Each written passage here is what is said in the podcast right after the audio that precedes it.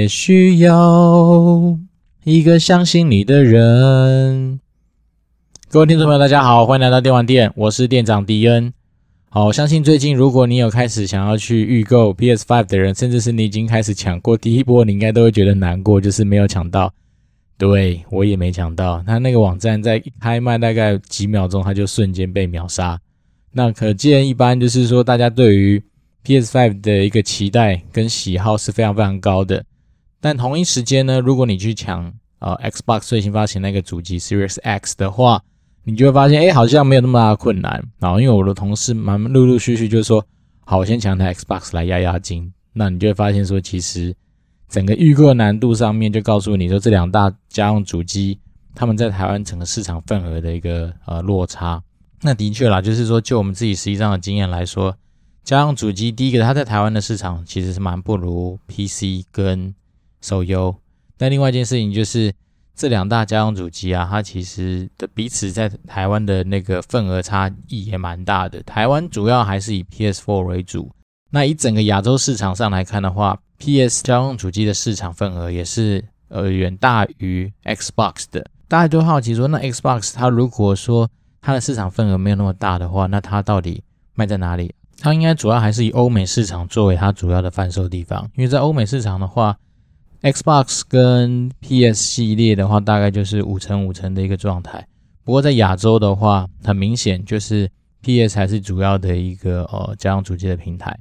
那在整个亚洲市场里面，最特别的反而是日本，因为日本是一个家用主机大过于 PC 的一个市场。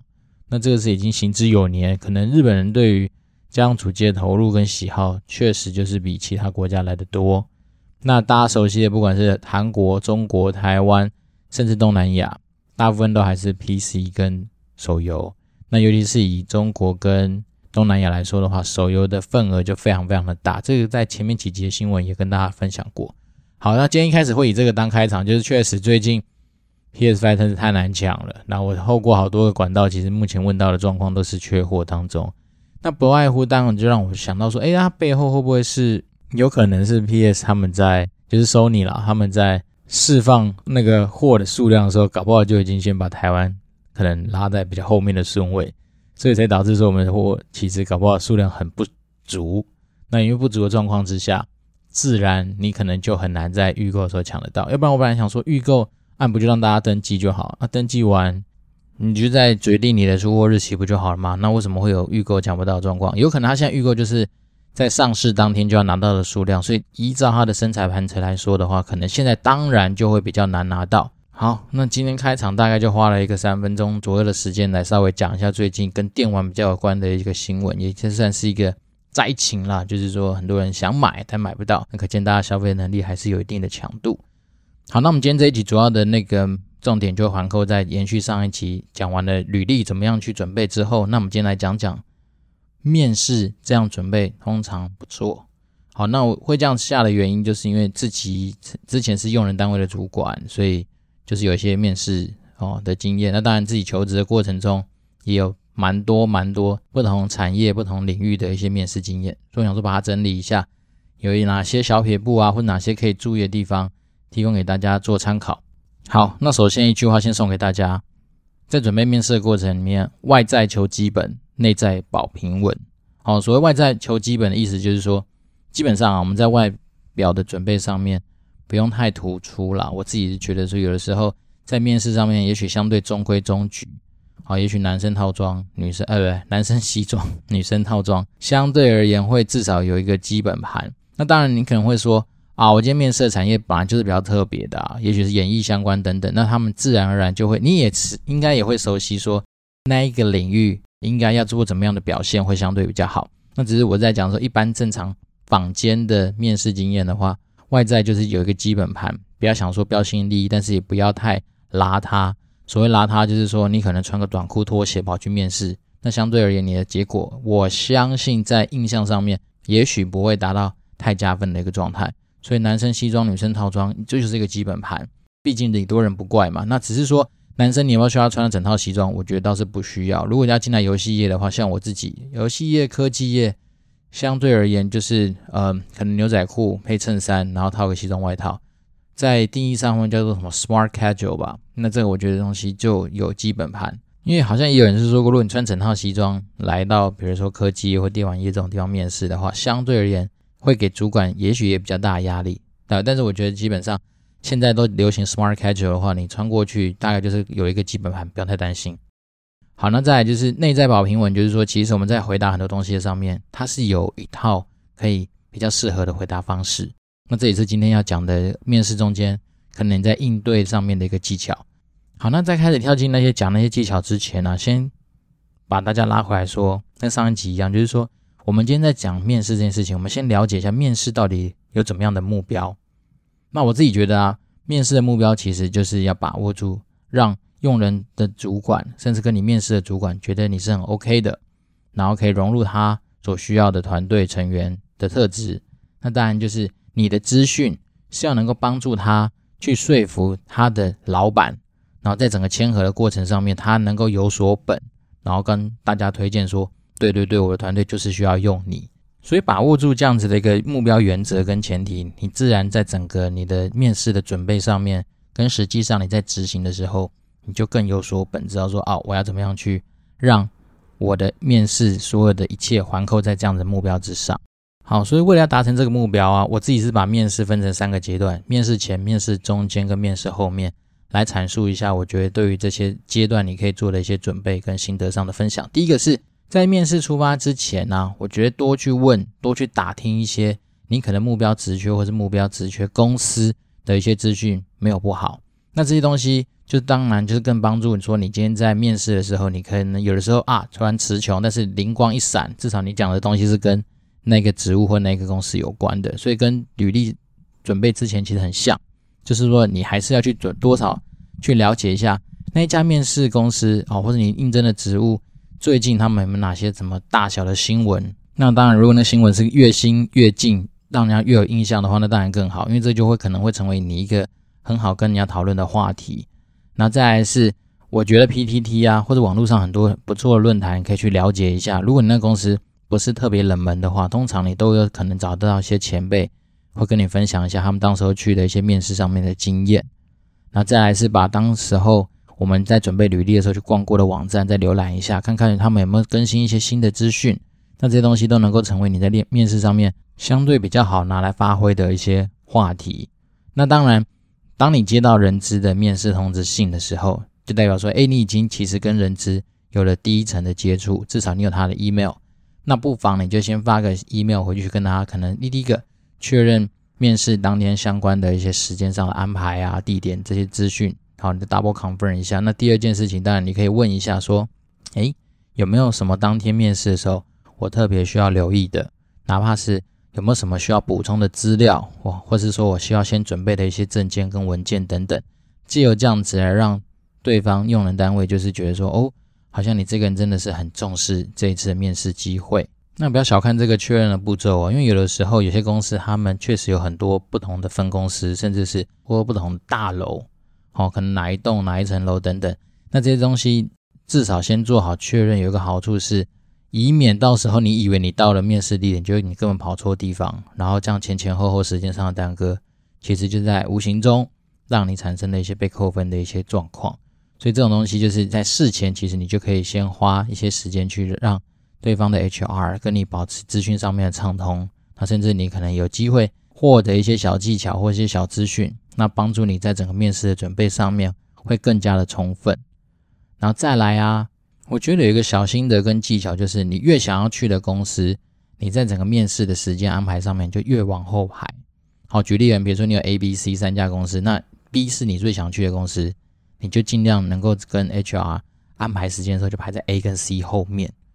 这原因就是因为通常很多时候你都觉得你准备很充足啦，但你实际上上战场之后，你才会累积很多实际上跟别人应对进退之后得到的一些心得跟收获。所以你把握这些收获跟心得，自然你在越多经验的培养之下，你的发挥就能够越自然，然后越能够说哦，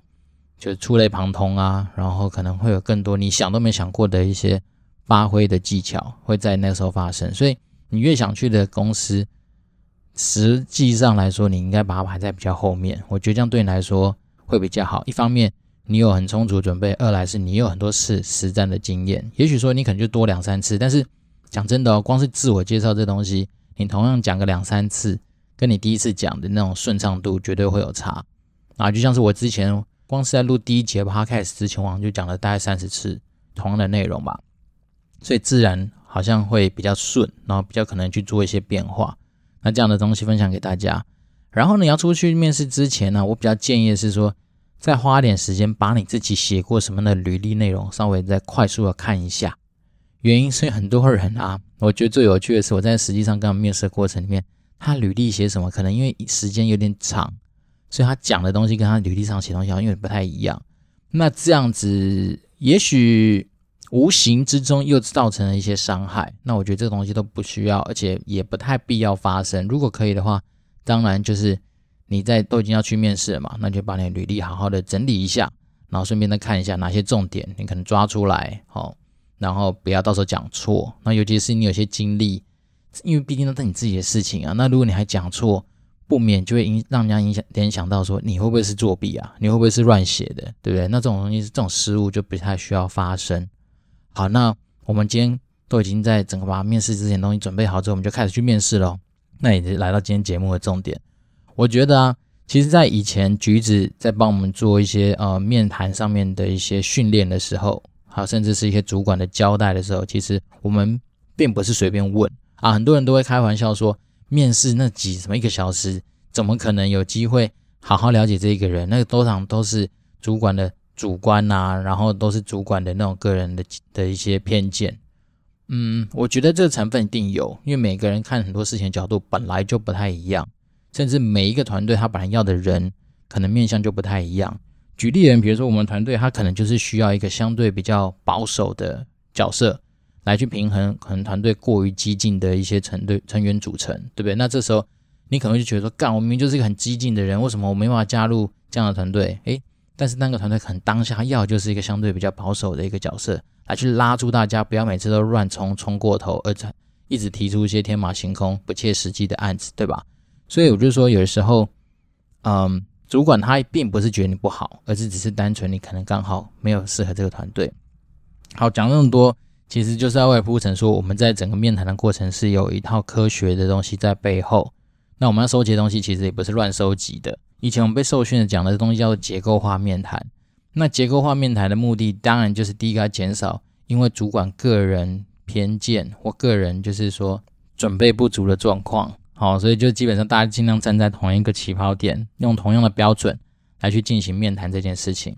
好，结构化面谈，简单来说，我们就是要去收集三样东西。那它是用英文单字啊，STAR，S-T-A-R。那 STAR 的 S-T 它指的就是呃 situation 跟 task。那 A 就是 action，R 就是 result。也就是说，我们其实就是要去针对于面试的人去了解说，他针对我们想要收集的一些职能项目。他那些当时候发生的情境，他采取的行动，跟那个行动之后导致的结果，那只是说，因为不同的职务，他可能针对职能这件事情上面的要求会不太一样。那我们，但是我们就是希望说，一定要收集到这些东西，情境、行动跟结果，然后收集很多个，然后借此来去判断说，这个人他在这些上面的准备，甚至他的经历，是不是在这些职能上面的展现，符合我们对于这个人的期待。好，这样讲比较抽象嘛，那我们就来讲实际上案例。举例而言，比如说，呃，一个职能叫做提升绩效。那提升绩效里面，它就会包括说，你是不是能够制定发展计划啊？那你在制制定完计划之后，你有没有追踪？那你追踪之后有没有定期的去回馈，来达到说你整个绩效上面的提升？所以在面谈的时候，其实问题并不会随便问，我们会问说，哎，你能不能讲讲说你以前在在帮助你自己的团队或帮助你自己个人在提升绩效上面，你有什么样的案例？好，那可能会巴拉巴拉讲一讲，然后说哦，是哦，那那时候状况是怎么样？嘿，他讲讲讲讲，然后再来就我就说，那当时你们面临那种状况，你有没有采取什么样的行动啊？或者说你有没有做些什么样的作为？然后讲讲讲讲完之后说，哦，那那时候结果怎么样？好，大家就会讲讲讲。所以我们在无形之中，通过问句上面，我们就是主要去收集我们刚刚说的情境，然后采取的行动跟结果。好，那再来，通常很多的时候我们会收集的东西叫做问题分析解决能力的一个职能。那问题分析解决能力不外乎就是他有没有针对现象分析行动来去针对他的问题做一些解决。所以我可能就会这样问啊，诶，你可不可以跟我分享一下，你们以前在做专案或者你实际上在工作的时候，你有没有遇到说一些比较棘手的一些呃问题？哦，那当时的问题是什么？可以再描述一下吗？哦，那你当时候针对这样问题，你们有没有做出什么样的行动？甚至是你在这里面，你有没有做出什么样特别的行动呢？然后最后说，哦，那那最后那个问题的结果怎么样？对的，那我其实我的问句大家都很简单，都是围绕着说我要去收集到当下他的那些案例，然后他们采取的一些行动跟产生的结果。那另外一个也可以跟大家分享，就是说很多人除了我们刚刚讲的绩效会 care 之外，问题跟解决会 care 之外，那当然就是。计划跟组织能力这件事情也是蛮需要去了解的。那计划与组织能力，它实际上在讲的东西就是说，你有没有办法去帮你的一些啊工作，甚至你的计划内容去设定一些优先的顺序。那再来，你在整个资源的使用上面，你有没有去善加利用你可利用的资源？那甚至是你这些资源都掌握之后，那你有没有去下比较合理的一个进度？那实际上针对那些进度也去做一些追踪。那当然最后。针对那个成果，你有没有一套你们自己评估的一个方式？所以啊，如果说以我们刚刚的那个 STAR 的那种问法，我们就会说：哎，你可不可以讲讲说，通常在接到一些大案子的时候，你会怎么样去做你这个案案子上面一些啊、工作啊或工序上面的安排？哦，那是有没有什么实际上案例可以分享啊？哦，是那个行销案啊，是哦。那当时候你们在整个安排上面。你们有没有采取什么特别的一些操作或者行动，让你们这个东西能够准时的出去啊？或者说它的整个啊品质甚至产出符合你的期待？哦，那讲完这些行动，那最后那实际上你们做完这些安排之后，那成果怎么样？对，好，你们就发现说，以一个用人单位主管，我们就是这样问啊，就是我们要收集 STAR 嘛。好，那当我们今天如果是一个被面试的人，好，我们就是那个要去找工作的那个人。所以你就是告诉你说，你在准备上面，你就要去思考说，诶，除你在回答问题上面，你是不是就应该要把情境、行动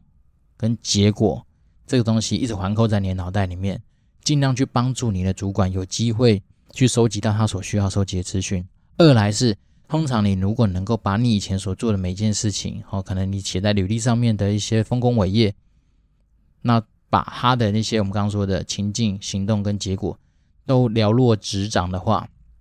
当然这就更代表说你是准备很完善。那你在回答上面，自然你就会更加的让大家很清楚的知道说，哦，你所准备的东西并不是胡烂的。因为很多人会可能，我我不我不敢说每个人，但是我必须说，有时候就看到很多人说啊，他可能只是参与某其中的一个案子，他只是一个参与的人。对不对？那我不能说他是 free rider，可是他可能就参与，但是好像就把他写的是他自己的成果一样。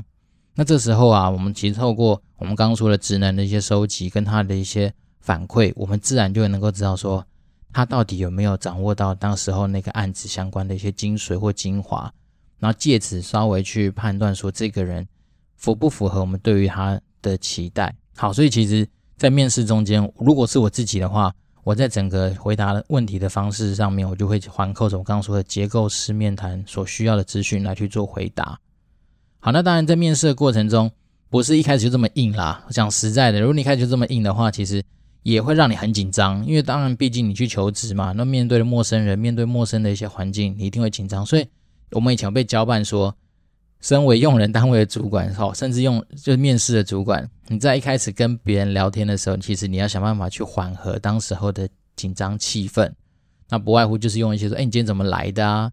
那你如果是下午面试，你可能会说，哎，你中午吃过了吗？还有没有吃饭啊？吃什么？哦，你选什么？就是先让他比较放松的状态进入一个面试的一个过程。因为我们都知道，其实很多时候，如果你在紧张的时候，你反而不见得能够表现出一个平常的你。那当然，在面试的过程中，面谈的主管都很希望说，尽量了解到真实的你，总是比较好。虽然说真的就一个小时，甚至有的安排比较长一点，两个小时，但是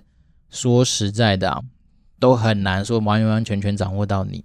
所以这时候就回到说我们之前说的啊，其实我们在用人的时候，有的时候并不是期待说我一定有机会相中一匹千里马，对，但是我们至少在透过面谈的过程里面刷掉。我们觉得是可能是潜在的烂咖，好，因为实际上我可以多补充一点是说，因为实际上你一个人好不容易经过整个签核流程各方面进来到那家公司之后，你要请他离开，其实并不是那么容易。但是他对于团队的影响，就是每天都会在发生啊。那这种影响就可能包括在说，哦，东西交出来品质很差啦，团队需要花很多额外的心力去劝他，甚至说他的态度不是很好啊，天天在跟别的单位就起冲突啊。那身为主管的你，可能就每天就要带着他，或是你要去帮忙去圆很多的事情啊。那甚至是说，如果有的那种就是。嗯，工作能力不到还好，但万一他本身有些劣根性，好，比如说他会窃取公司机密资料等等，哦，那真的都很麻烦啦。所以我们来说，我们尽量透过在整个面谈过程里面，也许真的会不小心错过一些看似很强的人，只是刚好在面谈的过程中表现没那么好。但是我们也要确保说自己至少好不容易挑进来的那个人，不会是造成整个团队上面的负担。好，那其实面谈的过程中，大概就是这些东西，就是把握住那刚刚那些原则，然后尽量如果可以的话，想办法让自己在一个比较相对放松跟舒适的状态上面来回答问题。好，那当然我自己一个小心得是在面谈中间可以给大家，就是说你永远要准备好一些口袋的问题。那口袋的问题通常就是发生在说，也许是啊、嗯，面谈可能差不多快结束之前，然后主管通常都会问说。诶，那你对于今天的面谈，或者是说对于公司有没有什么问题？这时候你就可以把你的问题拿出来。那我个人呢、啊，对于那种在整个面谈过程中会愿意提出问题的人，我通常都蛮高的分数。原因是因为第一个，你会透过问问题，代表说你对这个东西有所准备；然后第二个是，你会问问题，代表说你对这个职务可能你会有所期待，甚至是你有些你的想法，所以你才想要提出来交流。那但有问问题，我也才知道说，诶，其实你对于你的一些东西是看重的，所以你才会想说能够有些交流。那当然也是因为问问题，我才比较能够知道你实际上会需要什么样的协助跟帮助。好，所以我自己是很鼓励是说，在面谈的过程中，如果时间允许的话，然后有那个空间可以问问题，就大胆的问没有关系。那这些东西最好也是先准备好。那这些问题可能不外乎就是说，诶。请问主管，你对于我的这个职务上面，你有什么样的期待吗？甚至是说，如果说以我一个目前还没有说加入这个团队的人来说，你觉得如果到时候我真的有机会被选上了，那有没有哪些东西是我可以现在开始先去做一些涉猎，或是先做一些准备的呢？对，然后甚至说，诶，虽然说我跟团队目前都还不认识，那有没有哪些东西是你觉得可以先给我的一些小提醒？那甚至我那时候在讲薪资的那一集的时候有讲过啊，你也可以稍微聊一下说，那请问这个工作对于未来上面来说有什么样的发展呢？他的薪资条件，甚至这个职务的升迁安排，公司是怎么样看待的呢？好，我觉得这些问题其实都可以帮助你，让大家觉得说，哦，你对这个工作确实真的是有心想来应征，然后你也做过一些思考，所以才问出这些问题。好，那通常面试完不外乎就是跟主管先去谢谢，然后当然我自己心得是一定要想办法跟主管或是 HR 要到那个主管的联络方式，哪怕是名片都好。那我会做一件事情，是当天我一定会发一个感谢的信给用人单位，呃，给面试的主管，甚至给 HR。原因是因为感谢他们的时间。那我自己知道说我是还蛮珍惜每一个跟我面谈的人的时间，原因是因为在面谈过程中。你很有机会去了解到这家公司的人，他们或是他们对于很多事情的看法。好，那就像是我那时候自己在应征暴雪的时候啊，我记得我好像有有几关是要跟美国的 producer 直接就是就面谈嘛。然后那时候我在开场的时候，我就跟他说，不管今天我有没有机会进来暴雪，我能够跟我以前一直很期待、很希望能够有所接触的一个游戏公司的人接洽，我觉得我已经满足了。那我觉得超开心的，因为以前我在玩星海的过程啊，玩暗黑破坏神的过程，我就觉得天呐，这是什么样的团队能够做出这么赞的游戏？所以那时候我就直接跟 producer 为什么不要脸讲说，不管结果怎么样，我觉得只要今天能够跟你们面谈到，我觉得就觉得超爽，我觉得已经值得了。这样，那我觉得这个东西可以分享给大家，就是说你在表达这些东西的同时，当然你就会把你的热情跟稍微把你对于这家公司的期待。好，甚至你很真的很想拿到这个工作的那份心感动跟激动，就可以明确的表达给那个主管。当然，我觉得每个人做法都可以微调啦，因为毕毕毕竟不是每个人都像我这么不要脸啊。但是，我觉得你可以找到一个适合你自己的方式，然后重点就是让对方能够了解到说，你确实的很希望能够有机会加入这个团队，然后有机会进来这个公司服务，对吧？然后，那我觉得这东西聪明如你，一定有办法可以去。知道怎么样做你比较适合。好，那表达完感谢的那个心情之后，我觉得接下来其实面试完之后，蛮多时间都在等待了。但在等待的过程里面，我觉得有些公司比较好是，他会主动跟你 update 说他们现在的进展或怎么样。但是有些公司他可能就相对比较被动。所以如果说你假设今天真的很希望能够得到一些回馈的话，你不妨也可以发发信，或是说打个电话跟 HR 说，其实你现在手上有蛮多 offer 正在做一些决定，对，但是你确实也很喜欢这一家公司的工作，那很想知道说实际上的结果跟 package 的内容，所以当然就是请 HR 多多帮忙，看能不能尽早让你在做一些决策或评判的时候有些参考跟依据，这样子用这样方式来跟 HR 保持好的互动啊，其实通常他们都应该都会帮助你说在结果的产出上面相对会比较快一点。那我觉得到这边啊，其实大部分来说应该就是已经尽人事了啊，所以自己的心态可能稍微可以做一点转换，就是说啊，就算到时候真的没有拿到这个职务，或许你也不用太灰心，也不用说太难过。原因是因为，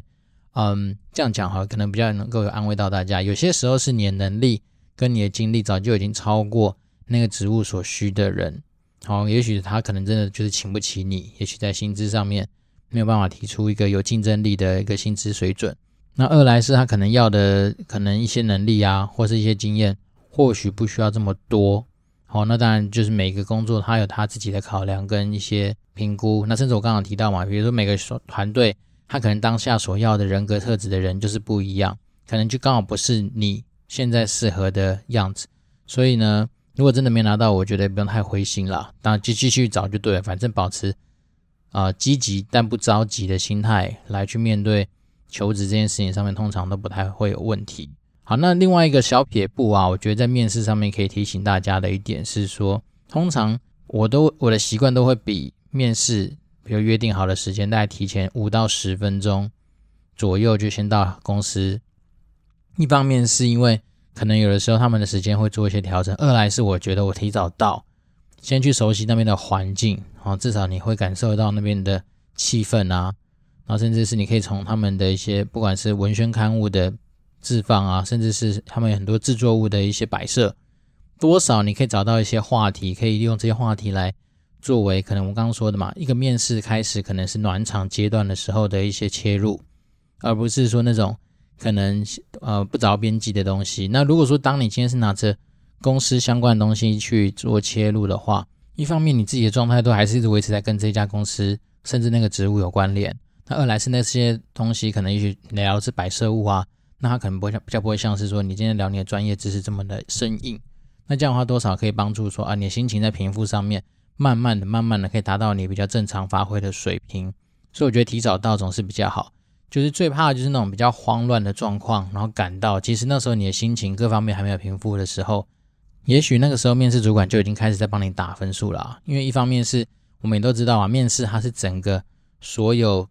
客观主观资讯累积下来后面的结果，对吧？所以我们当然一方面是帮助主管说能够带回去说服他更高主管决定要用这个人的一些理性的知识或是资讯之外，那另外一个当然是他自己个人主观的一些感受嘛。那感受面就来自于很多，可能看到你的穿着，可能看到你的一些小动作。或是掌握到你在谈吐上面有没有什么不自然的地方等等，都有可能影响到这个人对你的改观。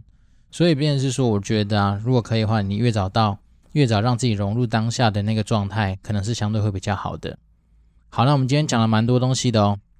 那帮大家快速 recap 一下，就是说，我觉得在在面试的准备上面，第一个，我们对外在就求基本就好，不用过度的包装，但是也不用过于邋遢，所以就求基本。那可能男生就是 smart casual。女生可能根据你的工作，也许是套装，或是稍微比较正式的服装，应该都算是蛮中规中矩的表现就好。那第二个是内在保平稳，所谓保平稳是说，当你在发挥的时候，你就真真切切的根据我们刚刚提到的说，可能结构化面谈，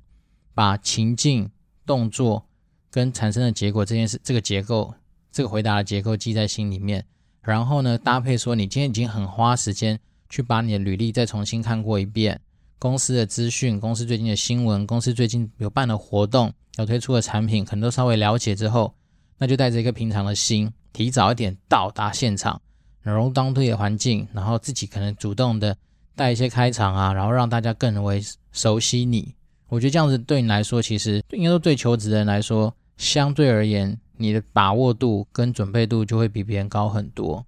好，那在我觉得啊，永远都要准备好一些口袋的问题。这个问题，第一个是能够帮助别人更认识你，可能因为通过你的问题的准备，会知道说你是有用心的，好，你是非常有准备的之外，另外一个是透过问题，你当然也可以更了解说这家公司的人对于这些问题上面的一些看法跟想法。那当然，如果说你今天的兴趣就只是面试，你也没有打算说真的一定要去那家公司怎么样的话，那当然你可能用不同的方式来看面试这件事情。因为我曾经真的有听过。我在做 HR 的朋友，他就是以面试当成是他本来的一个很大的兴趣，所以他每个月甚至是可能每几个月就固定会帮自己安排一些面试的机会。但是我想，一般正常人来说，我们都是把面试当成是找工作的一个很重要的一个阶段嘛。所以我自己会觉得说，心态上面积极一点，然后积极的把握在每一个你可以准备到的环节跟地方。那你说多也不多，其实你就是让自己尽量跟你要找的工作有更强烈的连接。然后让你自己都很清楚你自己。那至于其他的东西，真的就是尽人事听天命。那有时候真的没有拿到也没有关系，我觉得也不用太灰心。反正到时候能够去的地方也只有一个啊，对不对？但是你的机会有无限多，所以我自己是觉得好好把握每一次面试的机会，然后让自己也可以去检视一下说，说啊，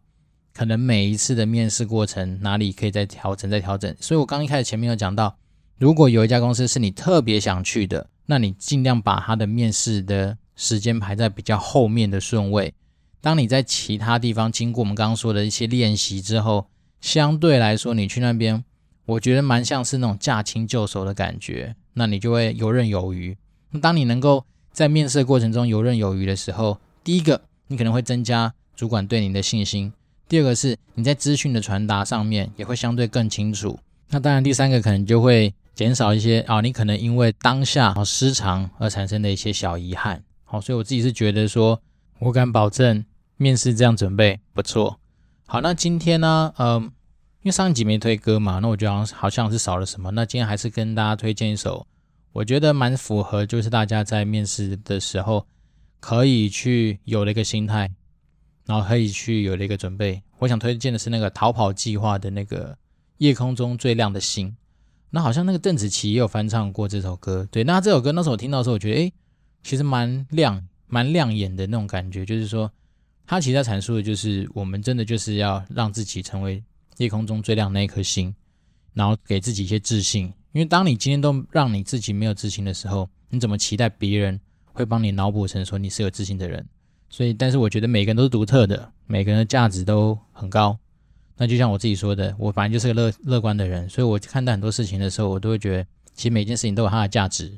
对，那天生我材本来这真的很有用，所以呢，就加油，然后我们都有机会成为那最闪亮的一颗星。好，那今天哦，另外也是我蛮喜欢的一个时间，就是要来跟我有帮忙五星留言的人致敬一下。那今天留言的新的留言叫做 XDORZ 八七，他留的是说。博学多闻的店长，精通游戏产业，又会投资什么的，可以学到很多。嗯，感谢你有点出我们这个电玩店的精髓。电玩店的精髓就是，并不只是谈论游戏业或是电玩业，而是说，如果可以的话，我会尽量把我一些人生上面有尝试过的大小事情，那包括说我现在持续在钻研跟努力研究的投资的事情，分享给大家。那主要的一个初衷是希望。不管是年轻人或中年人，在这边都能够找到人生的新方向之外，我们也在人生中持续做胜算大的事情。那电玩店就是一个开放的平台。那如果你有任何的问题，甚至是你对于你的人生、哦职场、个人发展等等等，希望有一个不一样的声音陪着你，甚至是有希望有一个人给你一样不一样的意见的话，那就欢迎，不管是五星吹捧啦、私讯给我啦、寄信给我啦。我都会秉持百分之一百二十不藏私的一个呃精神，来去给大家我最中肯的回馈跟建议。那这边是电玩店，我是店长迪恩，那我们下次见，谢谢大家。